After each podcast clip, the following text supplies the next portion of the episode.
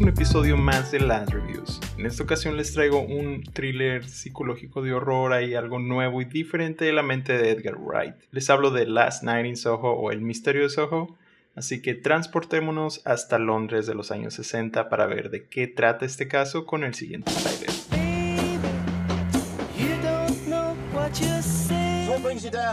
I'm studying London College of Fashion. Room is on the top floor. Perfect. I love it. If I could live any place and any time, I'd live here in London in the 60s.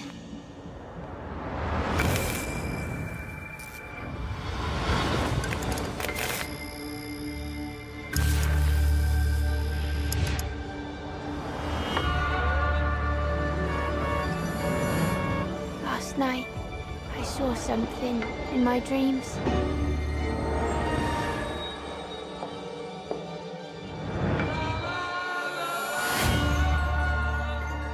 There was a girl. And you are? Sandy. I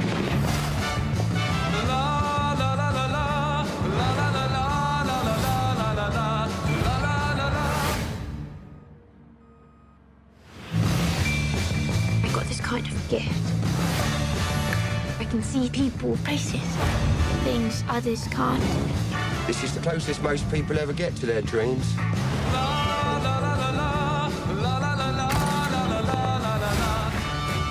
Not just dreams. Jack, I don't want to do this. You think you can just walk away? They really happened. What did you see?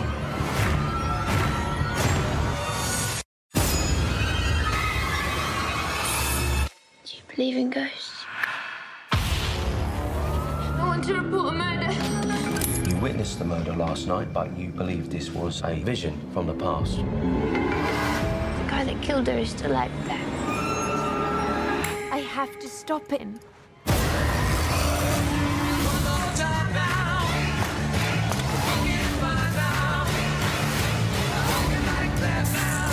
Where are you going? I know what you did. Last Night in Soho es lo más reciente de Edgar Wright, director que nos ha dado excelentes películas como Hot Fuzz y Scott Pilgrim vs. The World, y la más reciente esta que fue Baby Driver, y pues este año tiene dos proyectos, uno es un documental eh, musical de los Spark Brothers, y de la que hablaremos hoy es Last Night in Soho. ¿Qué trae esta película? Pues trae una muy buena ambientación en los años 60, allá en Londres, los colores, las luces, los vestuarios, el diseño de producción, la música, todo hace que nos lleve y nos ponga en el centro de lo que era esa época en aquel lado. Siento que la película tiene un muy buen ritmo, fluye muy bien, sus altas y bajas están bien manejadas, te mantiene ahí pendiente de todo. Los actos o las partes de la película están bien puestas, pero ya vamos a hablar más a detalle de eso ahí más adelante. Aquí nos presentan en la actuación principal a Thomasin McKenzie, alguien que me ha encantado últimamente desde Leave No Trace. Ahí le han estado saliendo buenos roles y ella está genial en cada uno. Ella es de las que voy a tener aquí en la mira. En esta película sale como un estudiante aspirante a diseño de modas donde su inspiración nace cuando ve a la cautivante Anya Taylor-Joy, otra actriz que va por muy muy buen camino y obviamente me enganchó desde The Witch. Desde entonces me ha encantado su trabajo. También la tenemos ahí en la mira. Donde ella la hacen esta de un aspirante a cantante, pero ahí en los años 60, que es uh, donde te transporta la película y donde transporta a Thomasin McKenzie, la conoce y ahí es como ocurre todo. ¿Cómo? Pues no les voy a decir, tienen que ver la película, porque pues spoiler. Y también tenemos la última actuación de la actriz Diana Rigg, que se fue el año pasado. Tal vez la recuerden más reciente como Olena Tyrell de Game of Thrones, pero fue una gran actriz allá de UK. Y pues en sí la película trata sobre ellas dos, Anya y Thomasin, buscando alcanzar lo que quieren y las limitaciones o obstáculos ahí que les, que les van metiendo, una en una época atrás y la otra con los problemas de ser nueva ahí en la escuela, problemas internos, la gente y algo que, que veo mucho que mencionan por ahí en todos lados es los peligros de la nostalgia. Habla de temas como problemas mentales, inseguridad, el machismo, masculinidad tóxica, lo difícil que es ser mujer en esa época y que aún sigue en esta época, el precio de alcanzar lo que quieres y pues hay otros temas más, algunos muy por encimita, pero, pero toca varias cosas. La película tiene un excelente trabajo de música, como siempre. Algo que destaca con las películas de Wright eh, es esto de la edición que pone y el mixeo. Y el mixeo que hace para que todo fluya con la música y aquí lo vuelve a hacer. También algo que me gustó bastante es la fotografía, de repente se echan unas buenas secuencias ahí bien padres y la edición está muy bien trabajada, te das cuenta que hubo mucho detalle ahí. Fíjense en todo lo de los espejos, el detalle que ponen en los reflejos, al momento de los cambios de personaje, las secuencias del baile, cuando caminan, la verdad es muy muy buen trabajo lo que hacen ahí. El guion es decente, pero pues ahí tiene varios agujeros, pero decente, excepto hay unas partes. Otra cosa que me gustó, eh, Anna Taylor Joy ahí se echa una rolita ahí cantando de su voz. Eh, me gustó el cover ahí de Downtown.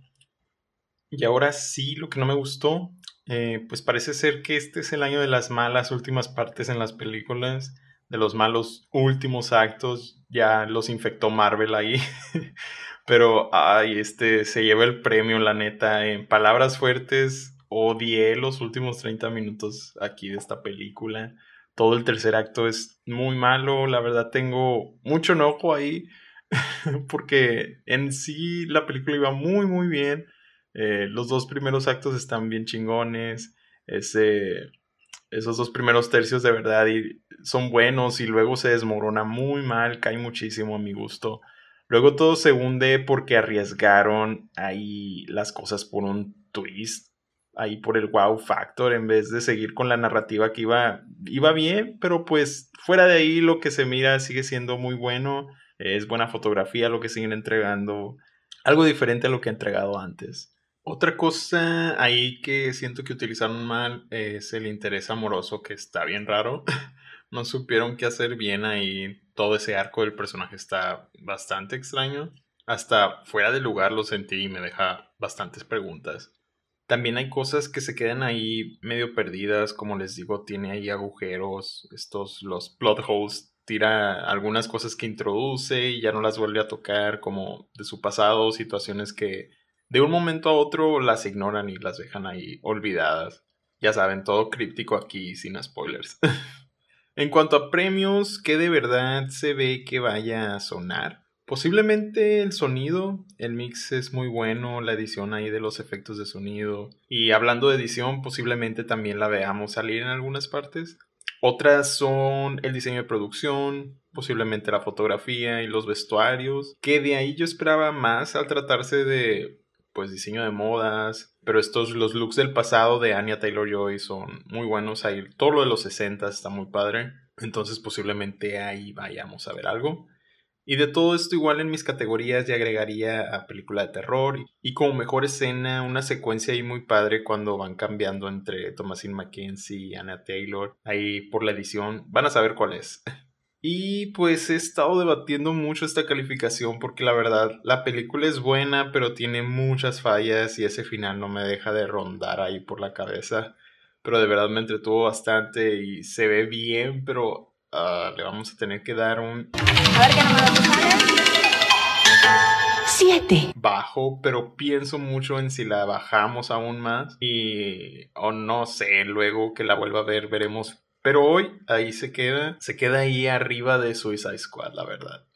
Cineplebes, muchas gracias por escuchar hasta aquí. Si la ven la película, díganme qué piensan, que ahí yo sigo patinando bastante. Y no olviden seguirnos en redes sociales, búsquenos como Cinecrunch Podcast y ya saben que semana a semana les traemos episodios nuevos, nuevo contenido.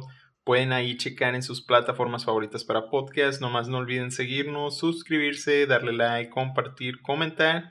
Y ahí en Spotify denle la campanita para que los notifique cada vez que salga algo nuevo. Mi nombre es JC Lafarga y nos estamos escuchando. Hasta la próxima. A mí me gusta cuando bajas downtown.